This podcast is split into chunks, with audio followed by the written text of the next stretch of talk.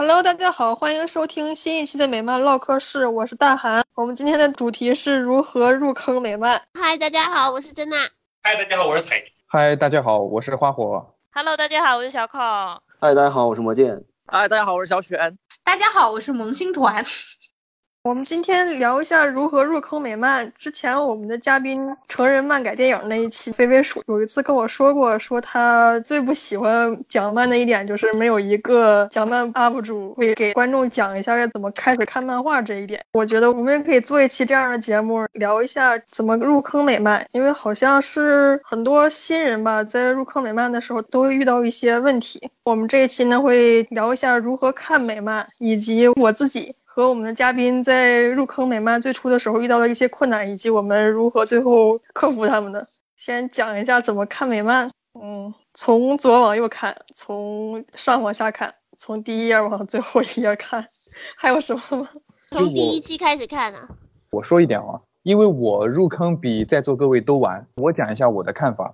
可能因为我英文不太好的原因，所以我要看的话就会觉得又慢又粗略，看的没有那么仔细。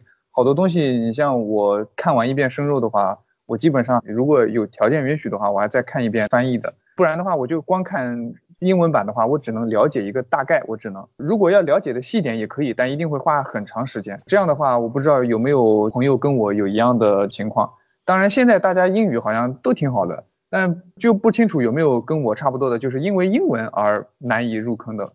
我觉得是这样的，现在这个环境美漫也变多了，而且如果真的有很多那种看电影入坑的初中生、高中生的群体的朋友，肯定还是有很多的，所以我们也没有办法要求人家一定去看生肉，因为虽然我现在是汉化组组长，我现在在做很多汉化，自然看生肉是没有问题，但是其实在我高中的时候，我看生肉也是看的非常痛苦的。我就记得当时《新五十二》那本《地球二》，你们有印象吧？哦，詹姆斯·罗宾森嘛。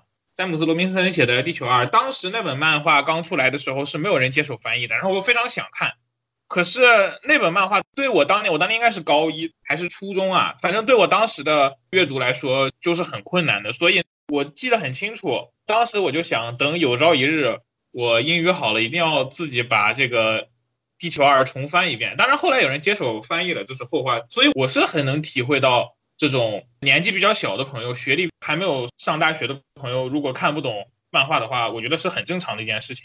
所以这也就是为什么我们现在要尽可能的多开一些坑的原因。因为有一些坑，如果你不做成中文版推广给大家看的话，可能真的也就没有人看了。包括那种连讲漫的人也不愿意去讲的东西，但是这样的东西里也确实是有精品存在的。所以英文坎是一个很客观，也是最大的一个阻碍吧。我觉得要跨英文看两个方面嘛，第一个就是如果有汉化组接手最好了，或者是你也可以发一点私信，虽然有可能不太礼貌啊，但是如果有那种你觉得感觉还可以的汉化组，你给他们发点私信，就说你能不能考虑一下开这个坑，万一人家正好有富裕人手给你开了呢？然后就是好好自学一下英语吧。看漫画这个东西，漫画里的英语也不是特别难的那种，除了莫里森这个人写的东西，可能英语的要求确实比较高。正常水平的漫画，特别是漫威，可能这个台词比 DC 的还要更容易懂一点。我也不知道为什么，但确实是有这样的一个客观现象。大家基本上如果能过英语四级的话，看这个就不成什么问题了。高中生的各位同学，那就好好学一下英语了。语言关大概就是这么个情况。其实感觉看美漫吧，因为我自己也在做一些漫画图解，还有一些漫画推荐。因为我自己也有一个小的一个汉化组，也在翻一些冷门一点的刊。自己做了这个之后，感觉你说他阅读这个东西难吧？它其实不难，因为它面向青少年，它用语不会用太复杂的那种语句。但你说它不难吧？它好多，因为我们毕竟是文化差异嘛，就好多东西你。没有站在他那个思维去理解，因为我经常跟大韩私底下讨论这个句子是什么意思，那个句子什么意思。然后他一说，哦，我说原来这样，就好多你每个单词都认识，但连一块儿我就没有往他那个方向去想。这个我跟彩菊也聊过，最后得出来的结论就是多看嘛，最后慢慢克服这一点。就是我现在其实也过了那个上学的年纪了，我也快三十了，然后四级我真的没有过。我刚开始看的时候真的特别痛苦，但我现在我感觉我看也还好。我后来做那些推荐的时候，我反正大家如果也能这样的话，我感觉都能有一点进步吧。谢谢。花火说那种一般就是属于对语感或者说对他们的文化这个了解度要求稍微高一点点，这个就没办法，就只能靠多看。对对对对对，我记得有一次吧，我是因为超人那个 Ending Battle 那套是我翻译的，里面有一个情节就是超人和蒙格在打架，然后超人说你就没力气了吗？他说我还刚刚摸到绳子了呢。就这句话，当时不理解，我后来去问彩菊。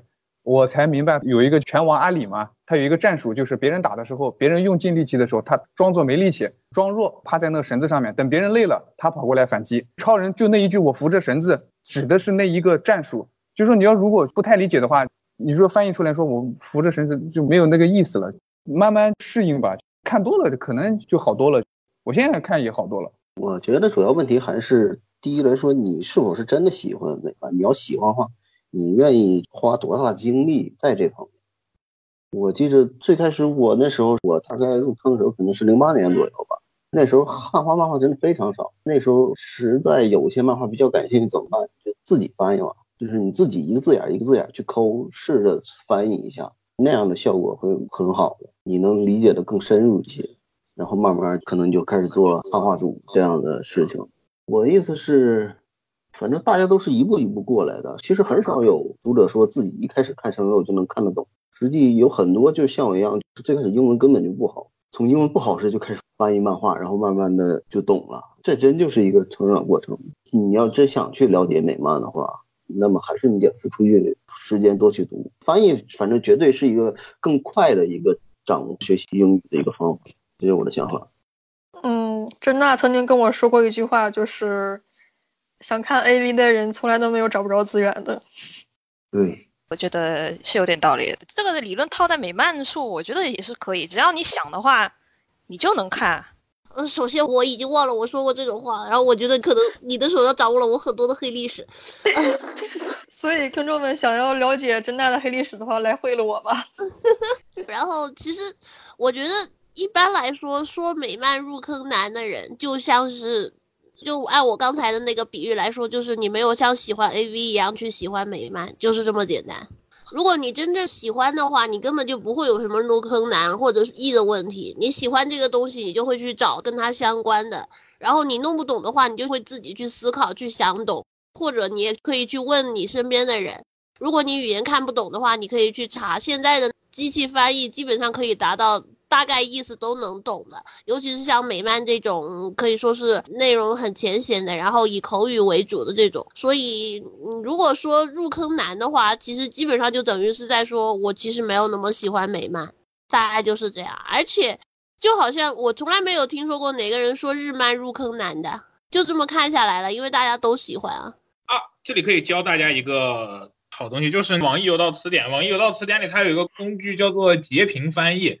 你可以在屏幕上截取一小块。如果你自己读生肉的时候看到那种不懂的句子，你就用这个截屏翻译功能把那个气泡框起来，基本上就可以翻个五六七八。除了一些专有名词翻不出之外，大体上能帮你懂不少啊。当然，如果你是做汉化的，可千万不用这个啊。这个汉化是无不可以机翻的。但是如果你自己读的话，可以用这招试一下。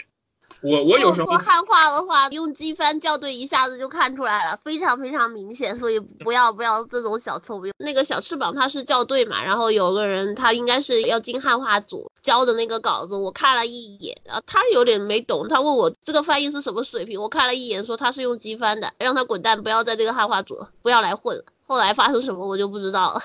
呃，他不一定是机翻，我真见过很多人他没有，他交上去的那个翻译稿上面还有英文单词。这就 对啊，就啊，那是识别不了然后复制粘贴，他看都没有仔细看就直接交上去那种，超明显的。我遇上过一个翻译交测试稿，所有的 Green Lantern 都翻译成了绿色灯笼。啊，这就肯定是机翻，肯定是机翻了。谷歌翻译就是绿色灯笼吧？还有包括把变种人都搞成突变体的，这都是。你们还记得那个变异封面吗？啊，变体封啊。你们还记得那个吗？变异封面，就顺便提一嘴。有一些他是真脑袋转不过来这个弯儿，他他就那么。我有一个朋友知道我做汉化组的时候，他英文非常好，然后他说他想试一试，我就给了他一段，然后他翻译过来真就像机翻一样。我说你平时这个水平怎么练？这个翻译也要考你那个中文表达能力吧，真的。主要是中文表达，对对对，你因为表达的好我做过，翻译，我也怕你瞎。翻译，你也会觉得很合理。之前我记得我还看到过，就是有人说觉得美漫很难看，就是困难的难，不是说好看和难看的那个难看。我看到过说全部字母都是大写的，就是看着很不舒服。还有无从下手也是一个，然后还有像是画风啊那种，就是比较主观的东西吧。但是我觉得还是像之前大家说的那样，还是有一个是语言观，然后还有就是你对他们那些内容，就比如说像是美国的历史啊，或者是他们的流行文化的了解程度，因为有一些东西可能就是跟当时的时事或者是现在的时事比较息息相关的吧，就像是里面有些梗，就像看脱口秀一样，你不知道最近美国发生了什么，然后你看那个脱口秀，也不知道为什么那些人能笑得出来。有的人可能看漫画的时候，像是里面的一些隐喻啊什么的，会涉及到以前一些漫画的梗啊那种，他们就不一定能看得出来。因为我就试过，我刚开始做汉化，直接上手就是做绿箭的那个射手的追寻，里面全是老梗，我就是逐个逐个字的翻译出来，很原始的状态。后来校对跟我说了很多很多，这个是以前的哪个漫画的梗，然后我才知道这个不应该这样翻译。所以我觉得刚入坑看漫画的人，也会遇到这样的难题吧。这个还是得靠自己。了解文化的话，我觉得有一个捷径就是你多上外网去，在社交网站上跟人交流，尤其是像上啊站这种，你你看久了之后，自然就明白他们在说什么了。因为他们一般来说说一个梗之后，后面会有跟着的，哪怕你不懂这个梗，你看看别人的反应，你也多多少少能猜到这个梗大概是什么意思。这样的话就会比较快的理解吧。嗯，这个需要科学上网了。大写字母这个确实是好多人都提到的一个问题，我自己也是，就刚开始啃生物的时候，看着大写字母脑袋疼。就同一个单词，它小写你认识，可能大写字母写出来你就不认识了。这个没有别的办法。等你看个几十本的时候，差不多就会突然发现，哎，这大写字母已经无师自通了，完全可以看得非常顺利。像我现在这个状态，我一周看十几本，就完全已经到了不认识小写字母的程度。其实多了的话，你就像我们大陆人看繁体字跟简体字一样，看久了之后，你就根本意识不到这到底是简体字还是繁体字了，就多看呐、就是这样子，都哎，是这样。对呀，小的时候看那些漫画，其实都是繁体字，还是多看看吧，多看看就习惯了。至少美漫比那些经典文学作品要简单理解多了吧？其实要说生肉这个东西的话，你要是单纯入坑美漫的话，现在的熟肉已经够用了。你把现在所有的熟肉全看完，你已经可以傲视群雄了，现在熟肉太多了，太多了，真对。，那么多汉化组，啊就那么多资源，一直在积累嘛，大家嗯在做新刊，然后老刊也有人在不断的补完做。现在比我们当年入坑的时候环境好太多了。对对对。哎，对，说到大写字母这个事情，我要吐槽一件事儿。我不知道你们看没看过《冬兵 V 一》那个坎，那里面儿所有毛子说话全都是用的俄罗斯字母拼的英文单词。新的英文，对对对，俄罗斯语的字母有的跟英文长得比较像，但它长得还不是完全一样，就用那些字母拼的英文单词。我当时看了真是生不如死。这种就很难了。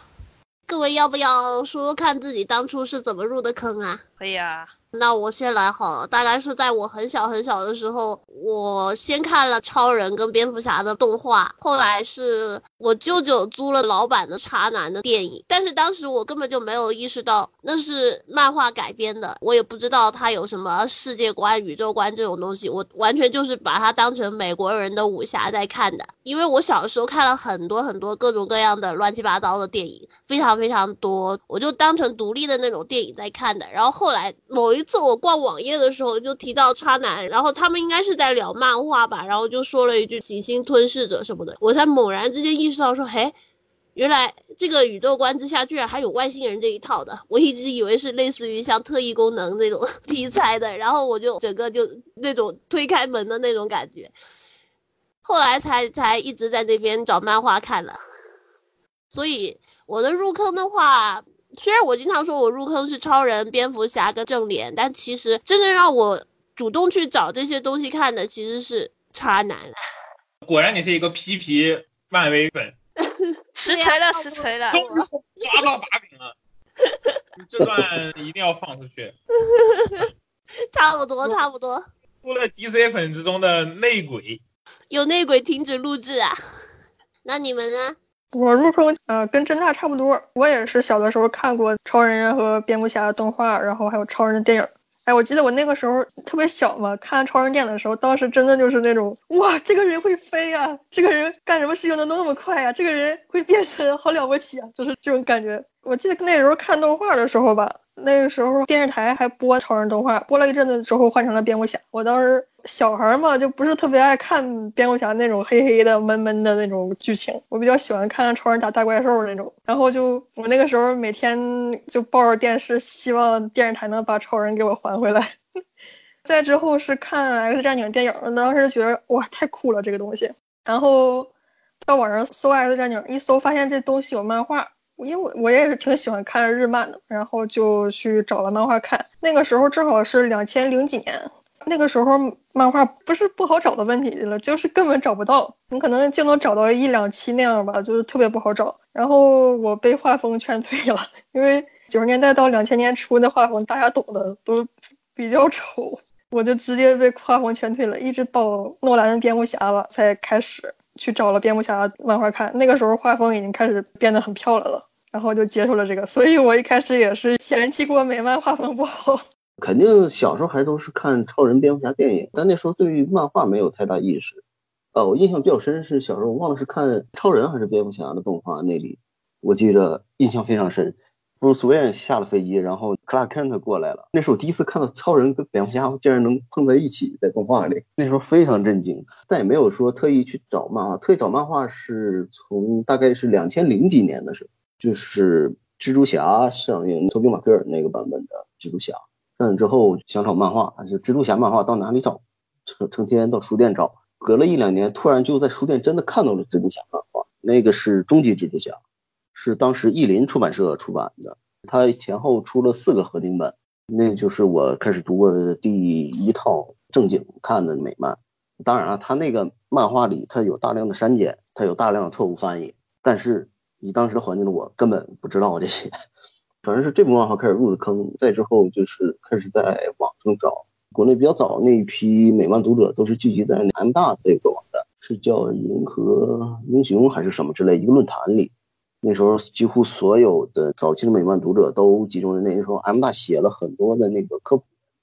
那时候美漫科普文还不像像今天这么泛滥，而且这只有 M 大写，所以准确率非常高，你知道吧？起码初期对于美漫那些了解，全是从他的那个文章里知道的。呃，当然后来他这些文章也都出版成书了，好像是叫《今夜拯救世界》，还有《超人不会不会飞》。还有一本好像是叫《升为什么升为传奇》还是什么之类的啊？对，升为传奇这三本我都有。他有些是在当时有个杂志叫《幻想艺术》，他有些是当时他是先在那个《幻想艺术》杂志上专栏写的。那时候对于整个美漫的世界观啊什么之类的，都是从他的文章里了解。其实今天你再去看的话，也是干货非常多，不像现在的那些什么科普文写的什么东西。这就是。我入坑的开始，那个时期入坑美漫基本上都看过 M 大写的东西，对，只看他，对，我们都看过。而且他也不光科普啊，他包括出版背景啊，或者一些历史背景啊，他都会交代，还有一些评述的内容。现在这些人就是讲你啊，这剧情讲了什么，谁把谁打败了，后来他怎么怎么地了，不是一个档次。其实好像第一个看过网上翻译的漫画，也是 M 大翻译的《绿灯侠重生》。当然那时候就看不懂这个东西，因为那时候你还是很哈尔乔丹的背景一大堆，什么这些你根本就搞不懂。你为什么蝙蝠侠要在影子里？为什么蝙蝠侠看起来那么抽搐？现在想一想还是很有趣的一个时代。啊，我说完了。我记得我入坑是因为我初中的时候，就是初中二年，在最中二的那个时期，我就觉得，哎，我周围人都在看日漫，都在搞什么非主流，我不能和他们一样，我一定要搞一些。克奇的东西出来，其实就是一种中二少年的克奇心理，觉得我要搞一些和其他人不一样的爱好。然后我当时因为喜欢玩游戏嘛，每天看各种那种游单机游戏的资讯网站。然后我在忘了具体哪一个网站上看到他在讲这个什么 DC 开始的大事件——至黑之夜。我一看，我说“优呵”这个名字好像挺帅的。然后我就去百度搜《至黑之夜》，哎，然后就找到了那个汉化版，然后我又跟着这个汉化版找到了看这个美漫熟肉的盗图网站，我就直接一口气把当时网上流传的所有版本的，就网上能找到的所有的这种美漫书肉，基本上就都看了。之后也就是一直保持这种追着看的一个习惯，虽然只是追着看，但是没有非常体系。具体哪一个故事发生在前，哪一个发生在后，中间有什么样的东西，我都还是不懂的。就这样断断续续看了一年多，然后才知道啊，有 M 大等等这样一批比较老的拓荒者在写一些科普类的文章。然后在之后的一两年时间里，我是先看科普文章，然后自己去找到了资讯网站，开始看资讯，开始看维基上面的词条，但是还是。依然没有在看生肉吧？是在我当我把整个历史科普差不多之后，我又开始转去看生肉。这样一个过程大概是从我初中二年级一直持续到我高三毕业，大概四五年的一个时间。然后我高三毕业之后，我就心想，我现在也闲下来了。我看了人家别的汉化组这么多年的工作成果，我也应该去自己做汉化回馈他们，应该把自己的力量贡献出来。然后当时我就想。我就看今天哪个汉化组更新，我就加入到那个汉化组当中去，然后就到了 UA，然后在 UA 这边一路做下来，做到最后自己当上了组长，然后我到现在做汉化也做五年了，从一大一做到了研二，这很有毅力，很了不起了。对啊。是啊，一般都哎，对了，两三年。我不知道是不是只有我一个人有这个经历，就是我我小的时候看过一本科幻世界副刊出的一本杂志，全彩页的，名字叫《惊奇档案》，不知道你们看过没有？那个里面有介绍美漫，包括黑马的，他们都有介绍再生侠，还有那些七七八八的。它基本上有一半的内容是科幻跟那个奇幻内容，另外有一半就是介绍美漫的。最难得的就是它是全彩页的。因为现在都没有这种杂志了，大概是在两千年左右的时候就停刊了。然后它那个上面是有系统性的介绍过美漫的那几家公司的。没有，你是一个人。他看来只有我陷入了我知识盲区。我我到现在那一套杂志，就除了前几本它的创刊号没有之外，其他的全都我到现在还在收在我的这个抽屉里面。我到时候还可以翻一下，可以看到里面就是。他有介绍过说美漫有几家公司，然后有些什么什么内容，哪些出什么的，他都有介绍的，还还蛮厉害的这个。因为那个时候他们居然有介绍再生侠，我就觉得很厉害。再生侠甚至有个引进版，出过两本。呃，对，他是在再生侠出电影之前，他就有介绍再生侠，所以他很早很早啊。是多么曲高和寡。这超级曲高和寡那个，而且那本书很贵的，它最开始一本要卖十二块，后来降价卖十块。那个大概在九几年到两千年左右的时候，它的那个印刷跟纸质都非常非常的好。我觉得可能是这个杂志社高层里面混入了我们这个圈子的人。对，我也觉得，而且。就真的是他介绍的非常非常专业，因为比如说他就是用那种前辈带新人的口气，就跟你说美漫的这几家公司，这家公司超英系列呢，你要记住这有两大，然后两大之外呢，你还要记住，真的这就是他们的原话，两大之外呢，你要记住黑马，还要记住这个那个，反正我当时看呆了，好吗？然后它里面除了漫画之外，它还会介绍一些就很多七七八八很杂乱的内容，甚至包括奇幻题材的漫画，它也有介绍。所以我觉得那个杂志社是一个非常非常神奇的杂志社啦。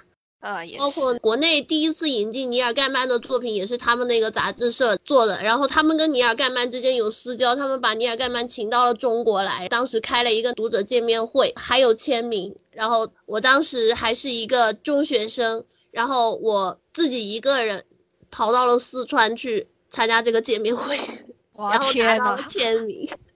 还有这种事？对啊，我一直都觉得这种经历可能别人也会有，但是我一直活到现在，除我之外，我没有听过任何人提到这本杂志，这就让我非常的失落，你们知道吧？就让我觉得，哎，这种东西为什么会不流行呢？这个东西明明这么好，为什么大家都看不到呢？这种感觉，就感觉你是比我们要老一辈的人。我也不能说我那个时候进坑了，因为我那个时候对漫画，我包括当时我对日漫都是不看的，所以那个不算我的进坑。但是可以说我的早年的经历还蛮奇特的那种感觉。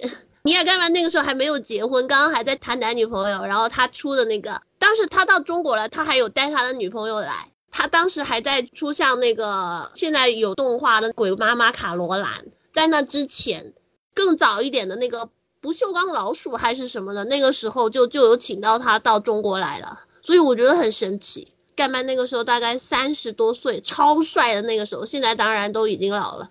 我感觉我进坑太晚，觉得好像跟你们格格不入。虽然也是像之前有看电影吧，但是我真的小时候从来不看美国的动画，第一次接触到的就漫画改编，这也是托比版的蜘蛛侠，然后还有 X 战警，但那个时候也不知道那是漫改。后来好像到一三年的时候吧，DC 就出了大家喜闻乐见的《不义联盟》，那时候也有手游嘛，然后就在手游里玩啊玩啊，然后就收集卡牌，然后觉得。就里面有一些人物好像挺有意思的，当时我也有在看绿箭侠那个电视剧，对，但后来看了一下，跟游戏里面那个山羊湖的造型对比起来，我觉得好像还是好像还是山羊湖那个比较吸引我吧，然后就去看漫画，但是也是那种很不系统的看法，像是我第一本买的漫画其实是蝙蝠侠地球一号。可能是我入坑的姿势比较奇葩吧，我也不觉得说有什么大逆不道的那种什么问题在，就是单纯觉得这个漫画比较简单粗暴，把他的一个角色起源就说得很清楚了。但是后来我又不知道为什么，我又去看了《自黑之夜》，也是那种漫画版本的，那时候什么都没看过，就直接去看了主线，然后就被唬住了。像是那个大决战啊，还有每个灯团有人出来做代表啊，然后还有一起喊口号啊什么的。然后我就觉得哇，这个美漫好像挺有意思的，就想去找有没有喜欢绿箭的人。后来找到大根他们，然后他们那时候说想要组一个汉化组，就一起去汉化绿箭的漫画，然后我就加进去了。然后我就也算是沉迷绿箭到现在吧。我进坑的姿势大概就是这样。所以严格来说，你是不义联盟入的坑，而且还是手游版。对啊，是真的是手游版，就是所以我就说我的入坑姿势真的特别不一样。这个我要说一下，不义的手游版真的好玩，我也玩了好长时间。就是在屏幕上上滑下滑，然后对打吗？点点点滑滑滑就完事儿了。点点点滑滑滑也也是有技术含量的好吗？对呀，也是要抓敌人硬直时间的点点点滑滑滑，有这些技巧的好吗？好吧，好吧，我不说了。这这个手游我们不予置评，没法评价。啊，我要说一下，不一二的手游是垃圾，不要玩。我玩教学关就已经劝退了，教学关没玩完我就卸载了，我实在受不了。反正一个一个都好熟练。对啊，好像熟练过头了。但是现在不义一我也很久没玩了。怎么说呢？感觉这里可能只有我一个人是坚定的不义联盟黑，其他人都已经被渗透了。没，我也是，我也是，我不喜欢。其实，对，我们还是占主要势力的这个。对呀，进坑不代表一定会喜欢的呀。这还好，不义联盟粉丝少，要不然又是一个新的极恶九巨头，拉黑不义联盟的九。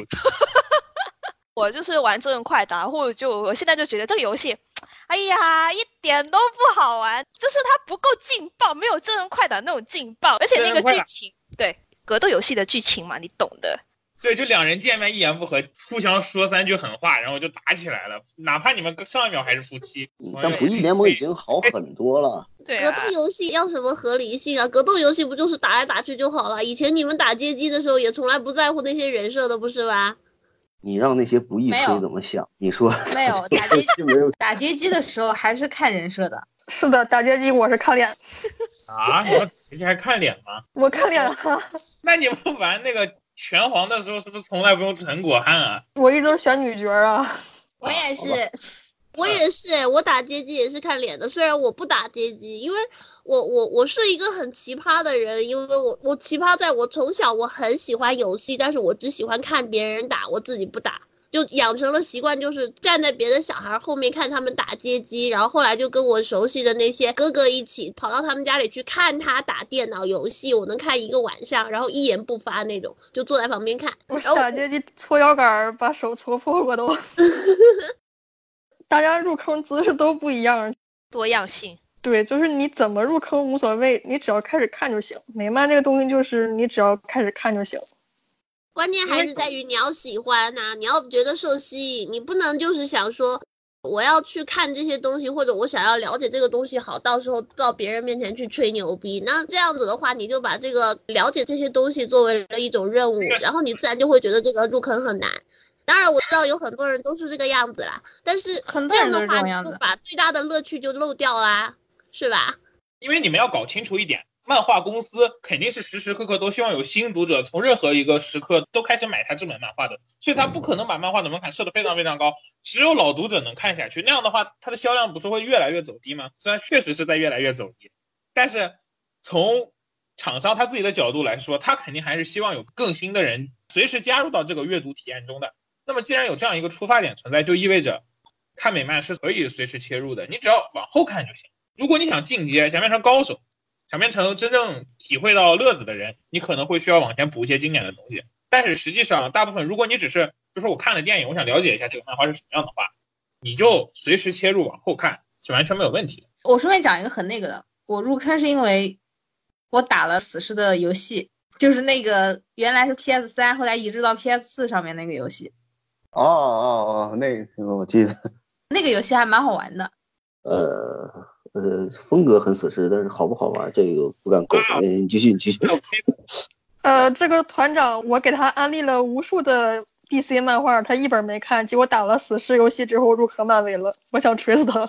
没有，我也有很好看好吗？DC 粉又要打漫威粉了，我记得一开始好像是小韩当时在看美漫，然后我在打游戏，然后小韩跟我说这个好看呀，你看啊，然后我说嗯，然后后来我就看了，看了之后没有入坑，反正当时我真的是有好好看 DC 漫画的，我把新五二的海王和超人都看了，因为那两本画风很好看，然后我就看了，看完之后没觉得有多好玩啊，然后我又回去打游戏了，觉得还是打游戏比较好玩。打了游戏之后觉得啊还蛮好玩的，啊我记得只是那个游戏有个特别好玩的，就是扇那个金刚狼的巴掌扇五分钟以上，好像是五分钟吧，他会给你跳一个奖杯。当时我就觉得这设定特别可乐，后来我觉得啊挺好玩的，然后我就去补了死侍的漫画。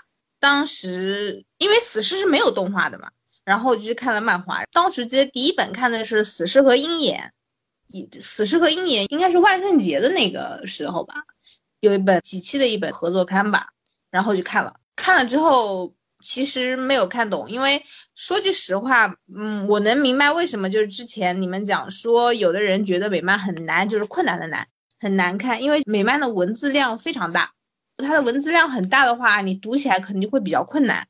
像比如说我看日漫看三本的时间，我可能看美漫只能看个两期，这个就是一个文字量上面的一个差别吧。然后我觉得可能很多人觉得美漫难以下咽的话，可能就是因为这个文字量的问题，还有就是不习惯它那种，就是它那种风格。反正当时我看了《死侍和鹰眼》之后，也没觉出多好多有意思。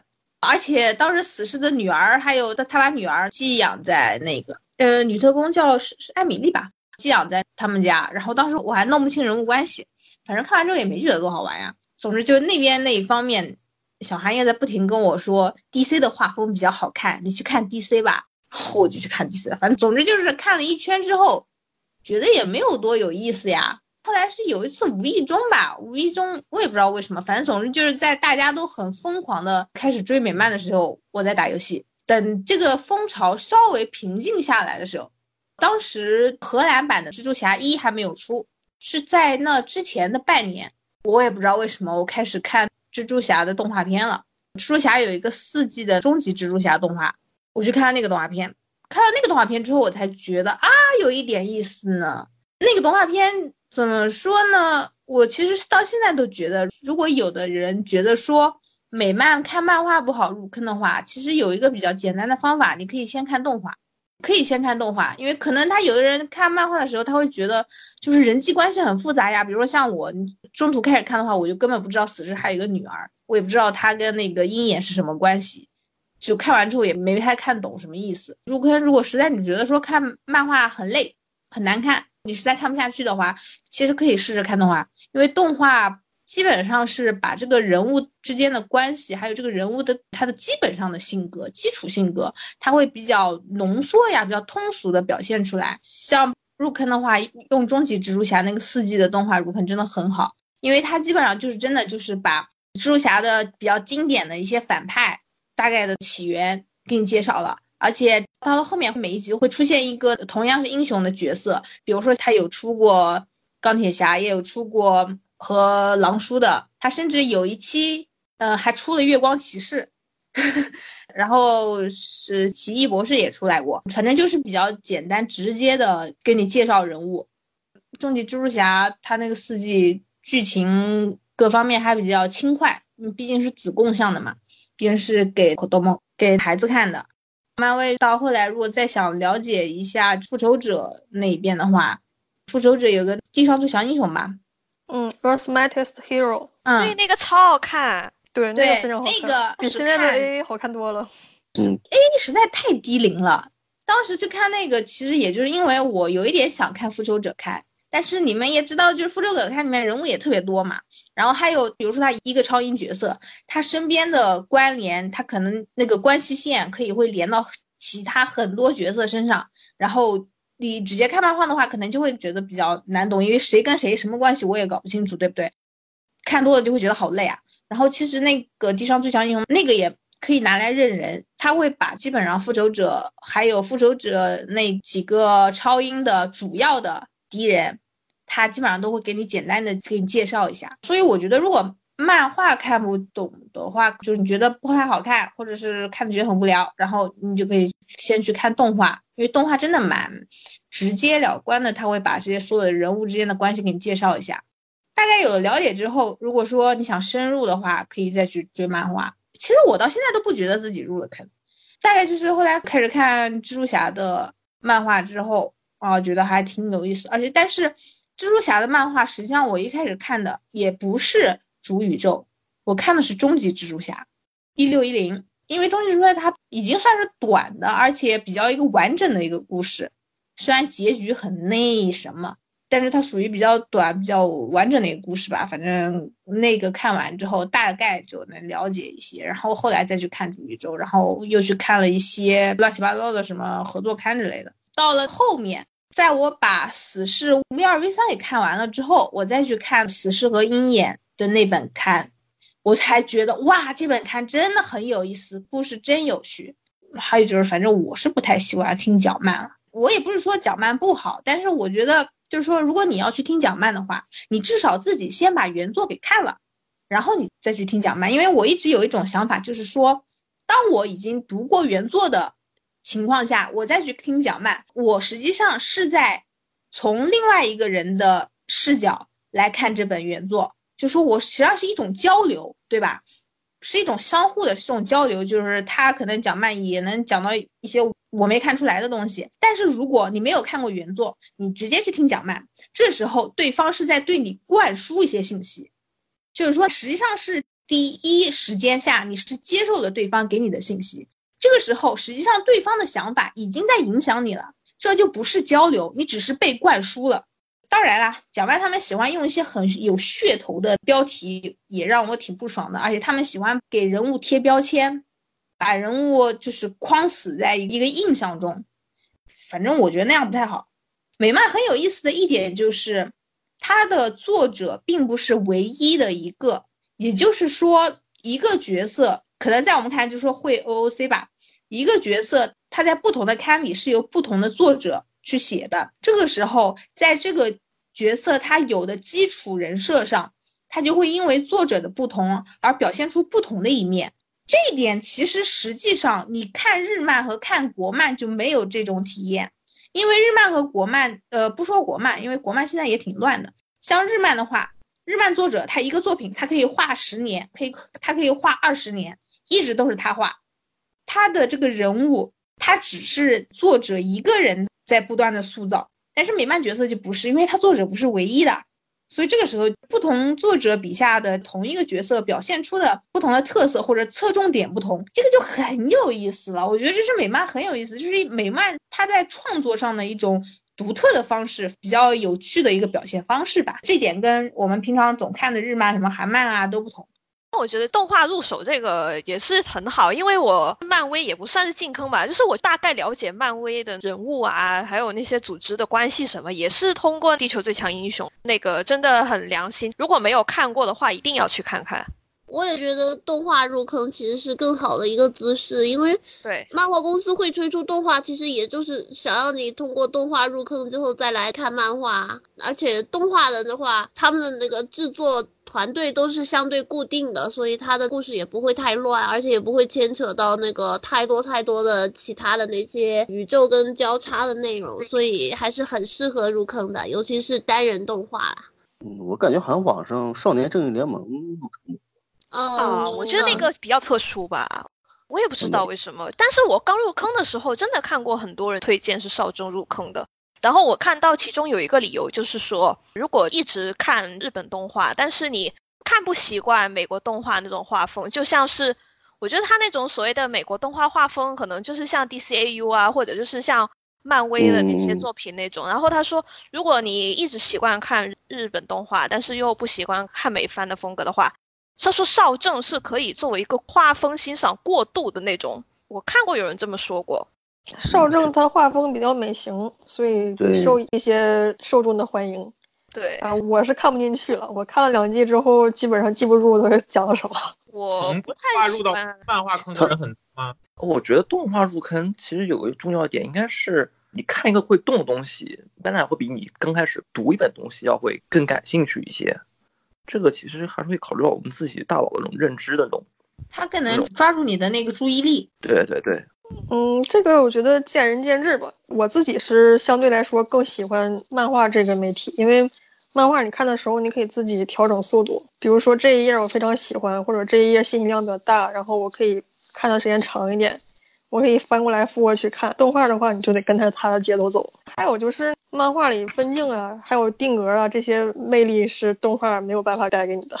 嗯，这个的确，动画它可能就是看那个剧情的连贯性，然后还有让你投入进去看那个剧情，或者就是根据你喜欢的角色，根据他的经历，跟着他一起上下起伏的那种心情。但其实动画其实主要还是通过动画来去对一个人物感兴趣，这个是比较有帮助的一个过程。像我小时候，我当时看超人动画的时候，当时记得印象最深的一刻就是他超人有一期被一个外星人给扁了一顿，我不知道那外星人是哪一个。后来到初中去查的时候，啊，发现啊，原来是那个家伙是达克赛德，把超人打得很惨，然后然后超人被打得越惨，我就我就越感兴趣。等一下，你们一说那个超人动画，我想起来，我小时候我们这边地方台也放过超人和蝙蝠侠的动画，但是，但是我当时觉得他们都比不上黑衣人的动画好看。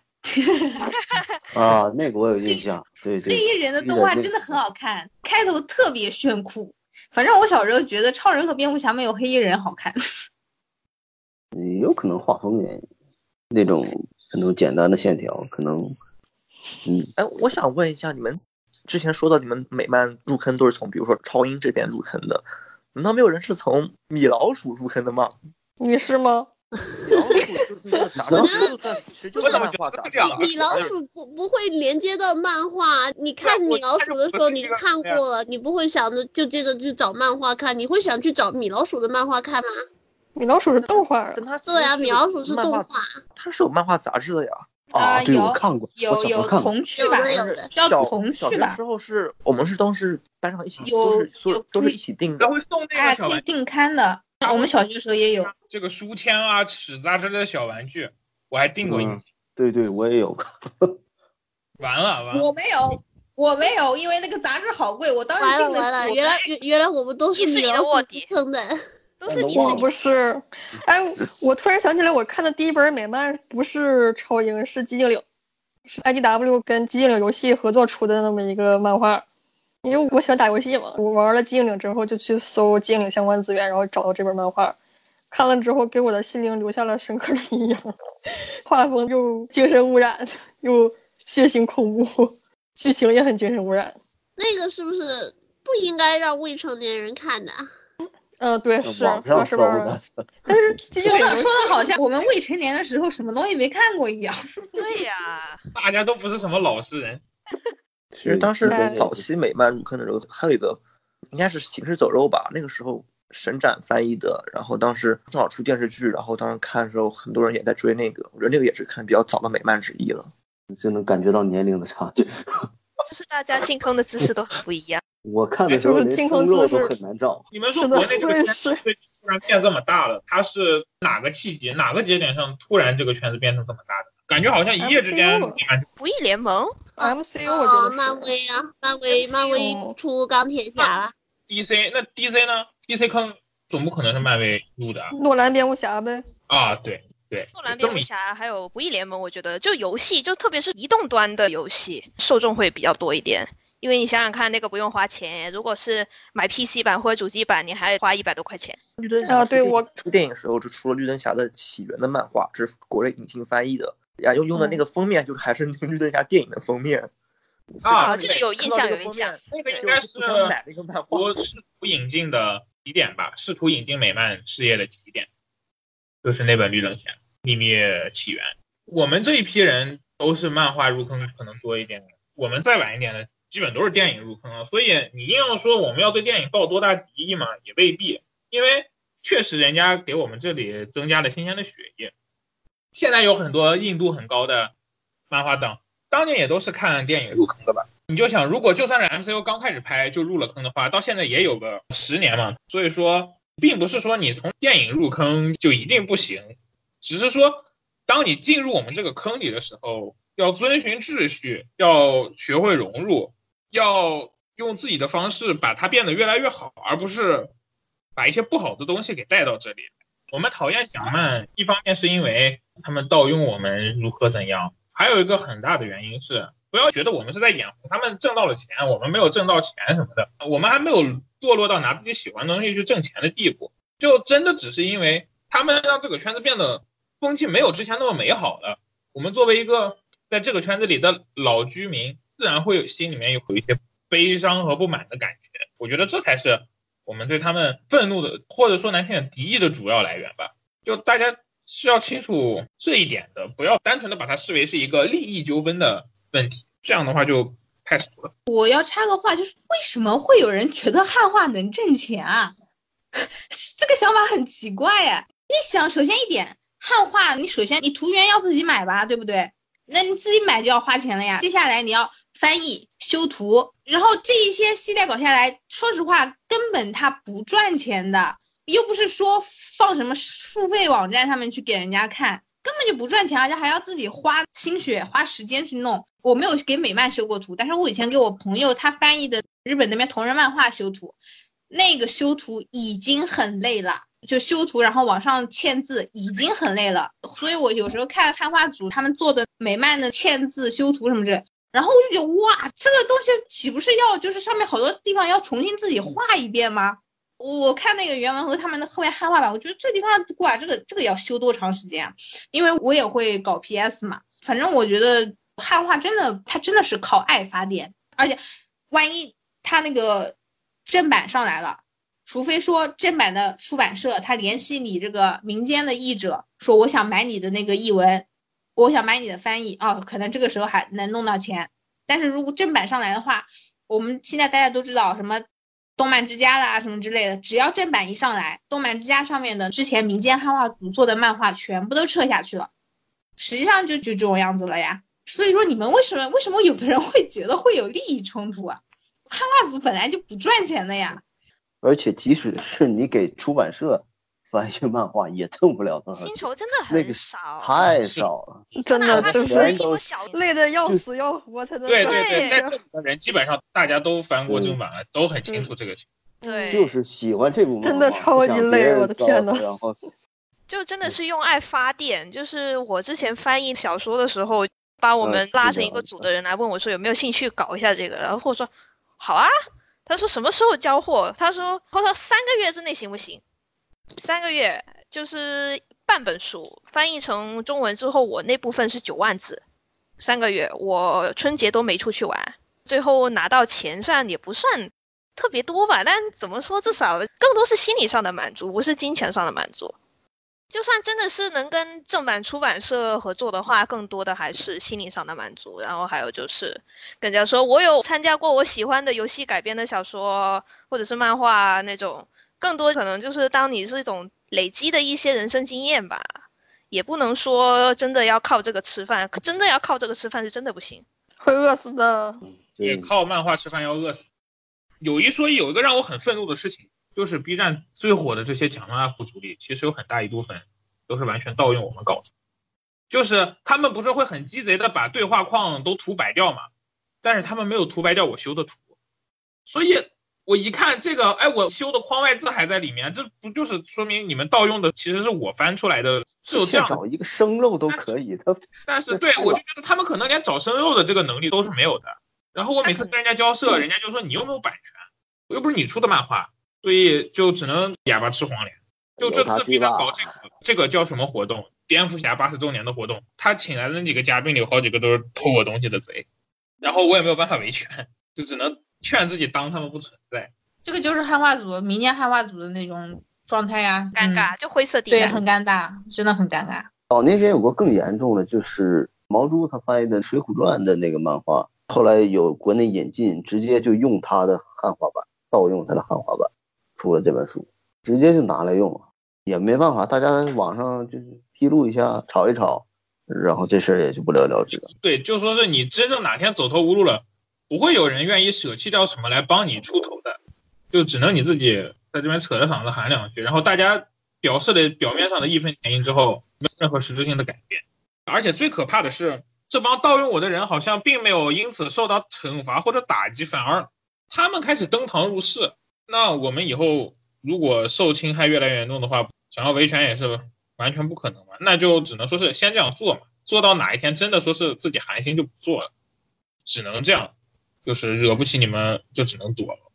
只能这样，当然只能这样。嗯，有一种感觉就是自己的好意被别人给劫持了，这个就他知道你你喜欢，后对方还拿你的心血去盈利，这点比较让人愤怒。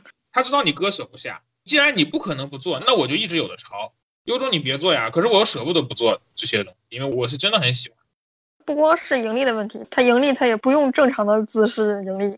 你看那些讲漫的，有一个踏踏实实的、客观，不带个人感情色彩，把一个故事讲好的吗？没有，都是怎么炸他们怎么来，怎么吸引眼球怎么来，就是怎么标题用不堪的言辞来描述怎么来，都是这样。因为客观讲，真的没人看。之前也有人客观那么讲，没人看。一切就是标题最重要。其实我们可以对比一下漫威他自己搞的那个什么漫威一零一的东西，他就是把故事简单概括，然后自己做成那种 Flash 小动画，然后你看完那个动画之后，你觉得还是会很有种新鲜感，你就会想去看那个漫画。而我们这里说讲漫呢，就是会盗用汉化组的材料啊，然后呢还加入自己很多个人的偏见，其实就搞得非常的，就是这风气就就很难受，对不对？他那个资源的获取方式以及他表达观点的方式更加要客观一些。可能性不大。它一旦走向这种商业化以后，我觉得你真要火了以后，你要维持这个产量，那你的阅历永永远是有限的，一个是当你社会现象看过的东西都讲完了以后，你就开始不靠谱。了，就胡诌嘛。对，总有想当然的一些东西，就好比你第一次听到曹雪芹这个名字，你会想说啊，这是个女同志吗？他们很多那种就讲的就是全是这样的错误。在不懂的时候是要选择闭嘴，还是要选择昧着良心去挣钱？这是我们对他们主要争议的地方所在。你要真的能懂，你能完全说好，你不会因为自己的这一张嘴把我们这个圈子的风气变坏。如果你真的能做到这一点的话，那你讲是 OK 的。怕就怕在大部分人是没有这样的能力。很难做到。你看美漫，它这个形式，它这个出版类型，没有人能什么都懂。基本上嗯，我们又不是杰夫琼斯。对呀、一个人可能就懂过那么一两个角色，你能吃透都非常难得了。你要懂得多的，基本都是单个角色没有吃透的。你的阅历、你的时间都是有限的，所以你只要做这种节目，你肯定就会出问题，无论是谁做。我觉得现在这个风气，讲漫的风气越来越严重，是多方面的原因的。就是说，一个巴掌拍不响嘛，很多事情搞砸了都是。你比方说，某些电影拍砸了，跟这个电影公司乱指挥，导演乱拍，哪怕是他的男主笑起来很难看，最后对这个电影拍得很差，都是有不可推卸的责任。现在这个圈子风气不那么的令人满意，我觉得也有这方面的原因。就是说，不光是讲漫博主自己可能在操守上有不足，看他的观众们也有这种浮躁的心境，他们硬要说的话也不是我们。你觉得看蒋漫的观众是可以争取到我们这一边来的人吗？未必，他们实际上也是在伤害这个圈子的加害者呀。输出者和受众两方共同构成了毒害我们这个圈子的这么一剂毒药，所以其实是两方面，我们都是需要去让他们思考一下的。大家看蒋漫的时候，不要那么的去迷信或者是追捧那种喜欢用热门内容去抓你眼球的人。你心里要清楚，这样的人他不是真正的爱这个东西，他只是想用这个东西骗走你的脑子和你的钱。如果你真的爱美漫的话，你就来看漫画。你就去看科普，而不是去看八分钟讲完多少多少故事。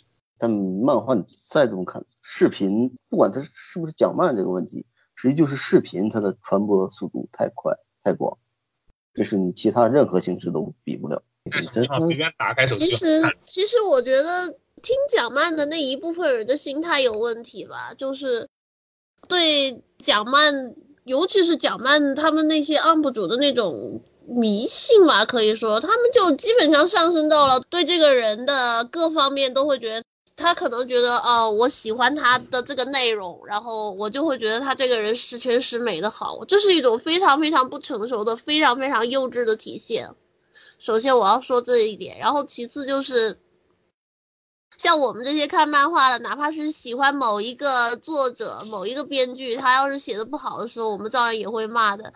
如果连这种辨识好歹和把什么是真正的好和自己是否喜欢这个东西给区分开来的能力都没有做到的话，我想这个就不只是说你的那个喜好出了问题，那是你的三观和你的见识以及你的思维方式都出了问题。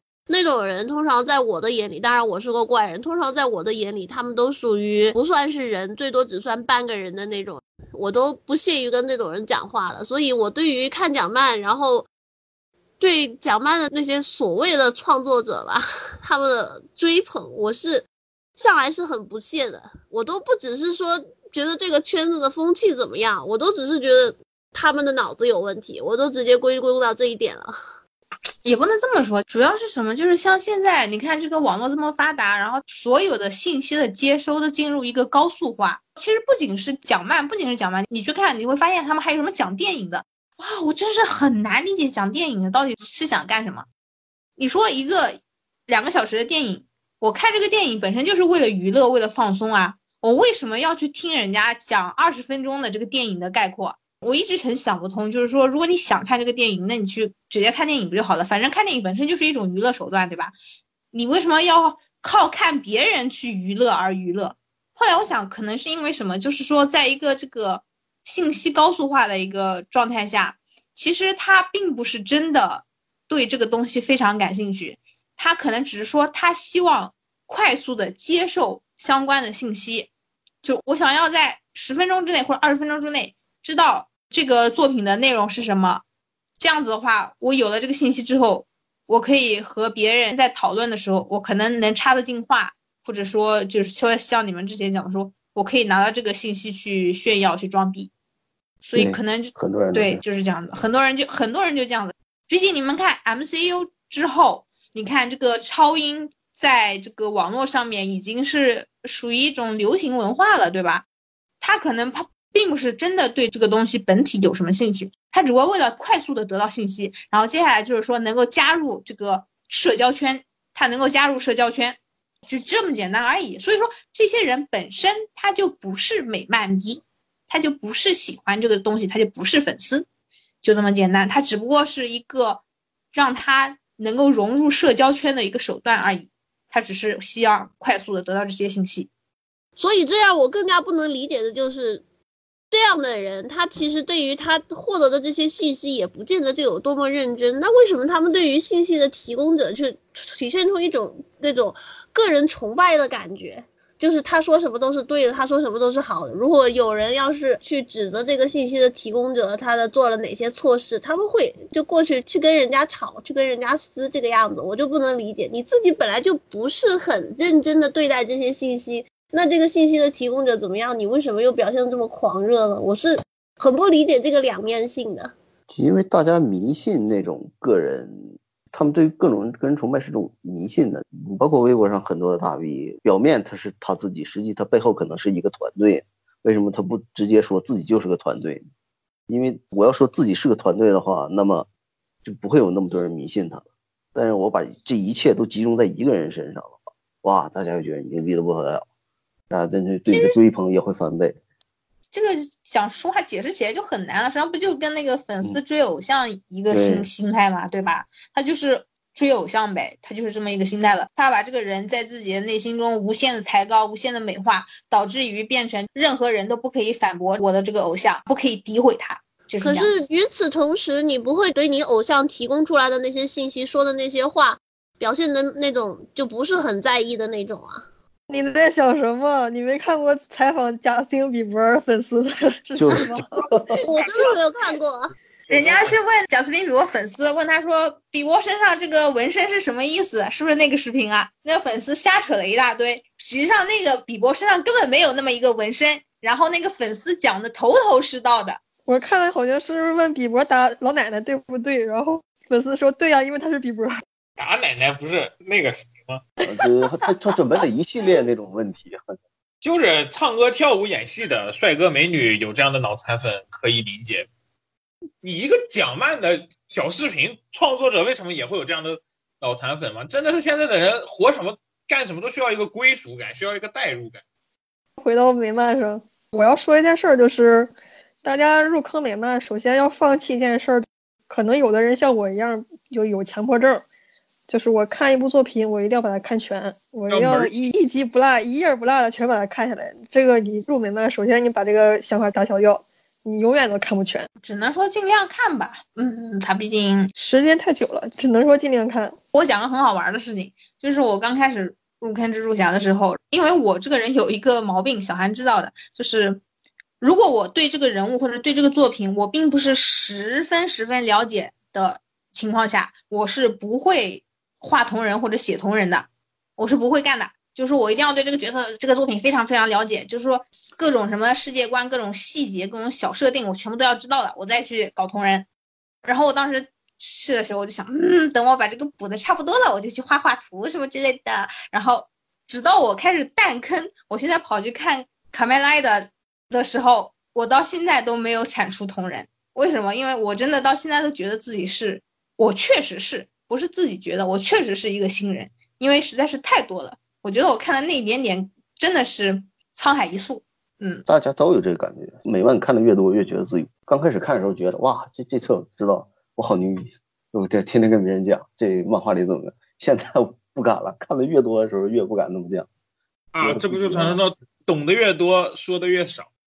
而且我发现美漫有个很那个的东西，就是因为他不是经常搞那种就是合作刊啊，什么 VS 刊之类的嘛，然后你就非常容易吃心安利，懂吗？就是我本来就是为了看这个超英的漫画，我去看他的那个个人漫画，这时候中途出现了一个什么 VS 刊，出现一个合作刊，然后这时候出现了另外一位超英，然后我一看，咦，这个超英的设定也很有意思，然后我又会去想去补另外一位超英的，导致就是说我越看越多，越看越多。我记得特别清楚，就是看那个蜘蛛侠的漫画，然后中途有有一集是恶灵骑士出来了，三代还是二代的，记不清了。然后我们以前小时候不都看过尼古拉斯凯奇演的那个恶灵骑士电影嘛？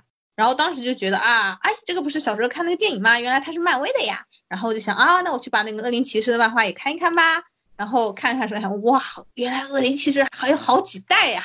每一代人还不一样，到最后就是不了而之了。觉得啊，恶灵骑士太多了，算了算了，我还是回来再继续看别的吧。反正也是他的一个营销手段嘛，不断的把角色放在一起碰撞，然后接下来又让你吃了新的案例，你可能又会想去看别人的漫画，到后来就会越看越多，越看越多。我们接来说一下，我觉得两种比较好的入坑后先看的漫画，一个是看名篇，另一个就是看你喜欢的角色。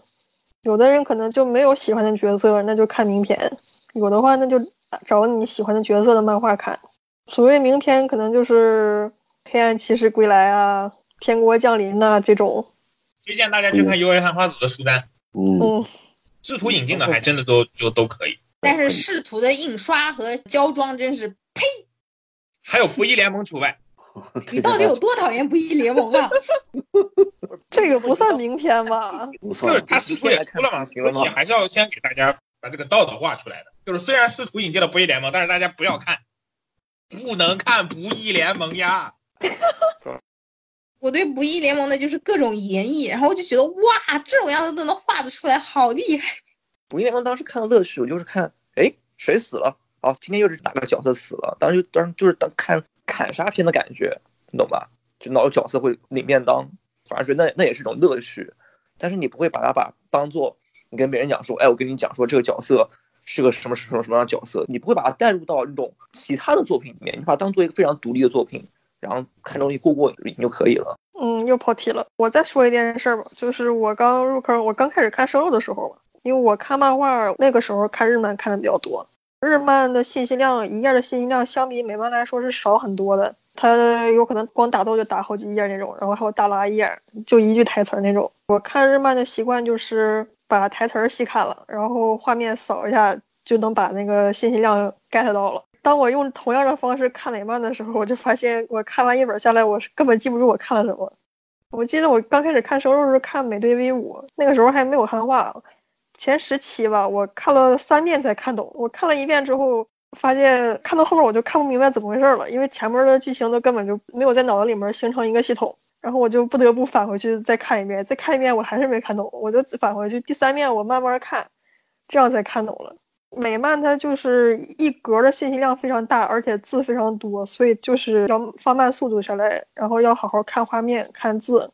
这个就是有的人会说美漫很难，就是困难的那个难难看的意思。反正我一开始我都不是看生肉，我看那个汉化组的汉化，我都觉得看了后面就忘了前面发生了什么事情。而且它真的一页的字数很多很多，要有点慢慢的读下去。有的人可能他就是没有这个耐心，或者就是爱不够呗。对，所以美漫这些又有另一个称呼叫图像小说嘛，它其实就是带着画的小说，需要慢慢看的。其实这样的话，美漫的耐读性比日漫会强一些，可以一期看的时间久一些，也是一件好事嘛。不会说像 Jump 新一周，然后一会儿就看完了。我觉得我是这个群里面应该是唯一一个还没有看《末日钟声》的人了，因为我是他出的慢嘛，我就怕自己看完一期就忘一期。我觉得我想等他出了合集再看《末日钟声》，包括那个《House of X》，我也想等出合集再看，因为就是感觉会那个连续性会被自己忘掉了。你们难道没有这种追连载的快乐感吗？就是每周看连载的时候会觉得有啊啊，这应该这样发展。我每周三都去买买这买买漫画的，但这是但不过买的那个神奇蜘蛛侠的漫画，我前几年买的很多，其实这几年比较少了。这几年唯一比较追的比较稳的就还是蜘蛛侠。岁月不饶人呐！我上大学时何尝不是每周都追各种漫画？现在真的就是想起哪个补哪个，嗯，我还是每周会追的。可能别的事儿就是会分散精力，精力总是有限。对，美漫基的都是现在翻译都应该还不能算畅销吧？我找我朋友，当时伞学院不是出中文版了吗？我找我朋友说，哎，你帮我留一本，万一到时候有人把书店伞学院给买光了怎么办？然后朋友说，啊哪有可能呢？这哪有会 买美漫没有这种情况，美漫我们这边大众书局他们连进货进货的量都非常的少。对，美漫在中国的销路还是小。其实国内引进的漫画我还买了一点，国内引进漫画，我们买一点不是很正常，因为它卖的多，我买了一些更多的引进，嗯所以我觉得有时候给人家贡献一下销量也是好事。虽然对，是的，我把国内出的《终极 X 战警》，然后什么《终极复仇者》还有《终极蜘蛛侠》都买了。怎么获取漫画呢？首先，我们最推荐的肯定是大家去买正版，贡献一下电子销量吧。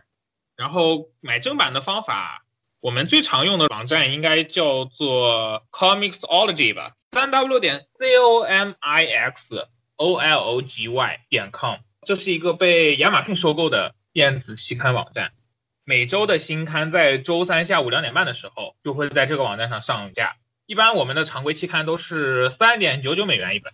买到之后呢，你就可以立刻看它的电子版。老刊还会有很大力度的优惠，比方说最近这个小丑电影上市以后，很多小丑的老漫画就已经低到大概三折的这样一个价格。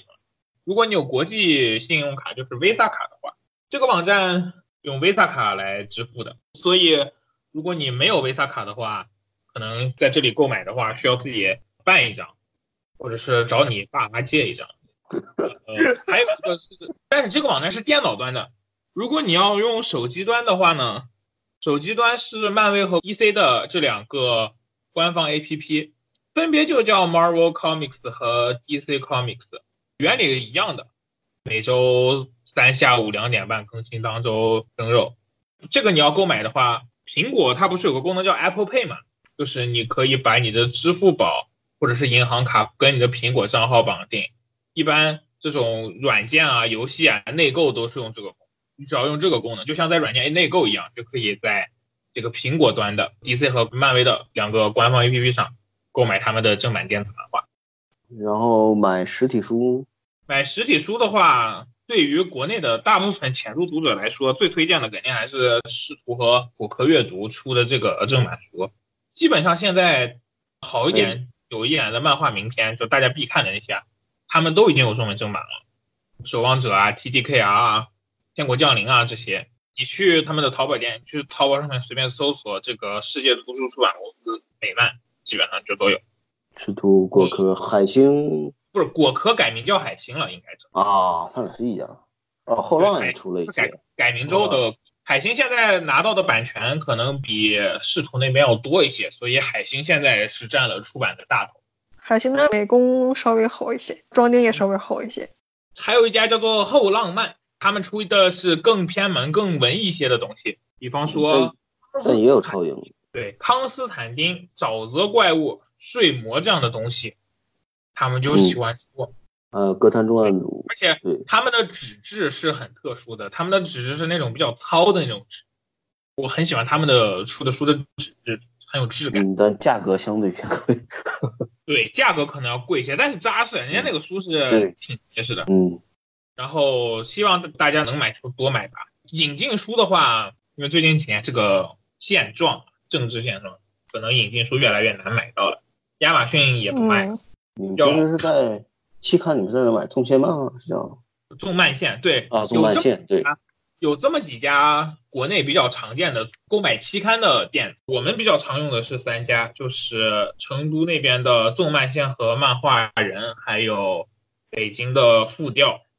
首先这里说明一下，我们是没有拿过他们任何广告费的，真的就只是为了单纯的帮助大家想要购买期刊的朋友，给大家排解一下困难。我们自己也只是单纯那边的。消费者而已，我们只是给他们送钱的，没拿过他们一分钱。哦，合作伙伴没有说，黑马漫画他们跟次元书馆合作，未来会出版一些黑马的一些漫画。对，还有很多游戏设定集。大概国内购买美漫的这样一个现状就是这样，因为引进的话，大部分以合订本为主，有一些没有引进的合订本和少见的期刊，在国内买的话是存在难度的，就需要大家。多关注一下出版信息，可能刚出的头一两个月里还稍微好买一点，之后就真的很难。以前亚马逊上比较容易买到原版，现在亚马逊也。总之就是希望大家能在自己力所能及的范围之内吧，就有点零花钱什么之类的，尽量帮助一下这个产业吧。对，就像追姑娘一样，爱她就要为她花钱。关于怎么入坑和怎么看美漫，大家还有什么想说的吗？你喜欢就看就行了，就这么简单。先从市面上已经出版的那些买。如果你想看现在的话，就来老老实实追嘛。你现在的大部分刊都是呃半月刊，更多的是月刊。你一个月花个二十分钟时间看一本二十页的漫画，真的对你来说不是什么难以企及的事情。你把刷抖音的时间拿来看这个好了呀，反正都是一种娱乐。如果你真的很喜欢，假装很喜欢，那就没有办法。啊，那跟我们不是一路人，他不是我们这个节目面向的听众群体。真有那样，我的一个朋友给我看他们一个牌友的群，就是有人发什么《复仇者联盟三》，一点意思没有。实际后面的那些剧情，漫画里早就已经提到，我提了一堆各种大事件拼凑出来的这种 奇奇怪怪的东西。你一说，想起来一件事情。蜘蛛侠二 F F H 那个电影还没上之前嘛，不是有路透嘛，有路透照片，然后荷兰虫穿了那个潜行制服，就是全黑的那件衣服嘛。当时有人在底下说这个衣服的原型是暗影蜘蛛，就是大萧条时代的那个蜘蛛侠的那个衣服。然后我就觉得，哎，虽然是全黑嘛，但是我觉得这个这套衣服的设计上跟那个暗影的那个衣服也不像啊。我以为对方是很牛逼的那种人物，就比如说，嗯，对蜘蛛侠很了解啊什么之类的。然后我就在底下说，我说我觉得好像跟那个暗影差距有点大吧。然后对方就跟我讲了起来，一来二去讲了两三句之后，我发现了，哦，他其实对蜘蛛侠根本就不了解，他只不过说去看了，就像网站上面那种，嗯哎，网网站上面那种那种普通的，而且是很简洁的介绍，就比如说，呃，平行世界蜘蛛侠有有哪几位，就是那种一两句话就介绍完的那种。他只是看了那个，然后他跟我说的特别信誓旦旦，很有理有据的，搞得我以为他是不是对暗影有什么很深的研究呢？因为暗影也是有短期的刊的嘛，后来发现不是的，然后我就发现有很多人确实是这种样子，实际上他可能只是看了一点科普文，我甚至说可能只是看了几张图而已，他就能跟你吹得信誓旦旦，说的你都快信了。这件事有一个很有意思的事，就是后来有一个营销号把他的猜测给写到了正文里面，介绍那嗯，对，原话是什么？我忘掉了，反正就一看就知道肯定是根据在底下留言的那个人猜测写的，因为基本上也只有他一个人就是说的那么信誓旦旦了，反正也挺好玩的，就是有时候看看觉得这些人还挺好玩的。其实啊你不懂，我也不懂，只是我以为你懂，其实吧？很多读科普都是这么流传。对我刚入坑的时候，我也吃了好多读科普。怎么入坑？入坑方式无所谓，我们大家每个人入坑的姿势可能都不一样。但是入坑之后，只要你去看漫画，你喜欢这个东西，你从中得到乐趣，你享受这个过程，并且看过之后你会想跟人分享，我觉得这样就很好了。我们这个节目本质也是一个想把看漫画的这个快乐分享给大家。大家已经入坑的听众可以在我们的评论区里留言，讲一下自己是怎么入坑美漫的。看漫画的时候遇到什么困难也可以。现在的社交媒体已经比较发达了，你如果看漫画的时候有困难的话，也可以去 U A 提问箱去问一下。对，可以去 U A 汉化组的提问一下。反正多看总不是什么坏事，就你想看什么，你对什么感兴趣，直接去看就行了。我觉得随缘吧，想看的自然会去看，不想看的，你要还是喜欢那些刺激的标题、刺激的内容的话，那也有很多东西 你可以去看。嗯，我觉得有些东西你自己看的话，你会了解的更全面一些。你单看别人给概括的，或者说是以他主观的角度重新解读的一些东西的话，可能这不会很全面。就算你跟别人吹逼的时候，你知其然不知其所以然，这也不是一个很好的事情吧。但如果你要是真特别只是喜欢吹逼的话，那么我们也可以 专门教授你如何合理吹逼，不被人识破。我们还有单独的教程。那这期节目务必教我 如何用美漫知识口嗨撩妹专题。我们都要对自己的能力要有信心，就算你就是英文能力你觉得不好，但你看下去，你能懂一个，你能把故事大概弄懂，那也是个成就。不会说你弄不到，说你整个故事完全不懂的境情况下，除非是一些比较特殊的编剧，但大体情况下都不会出这种事情。而且你的那个能力肯定是随年积累的。当你再过几年再重新看你当初看的东西吧，然后又是一番不同的想法，这是件很有成就感的事情。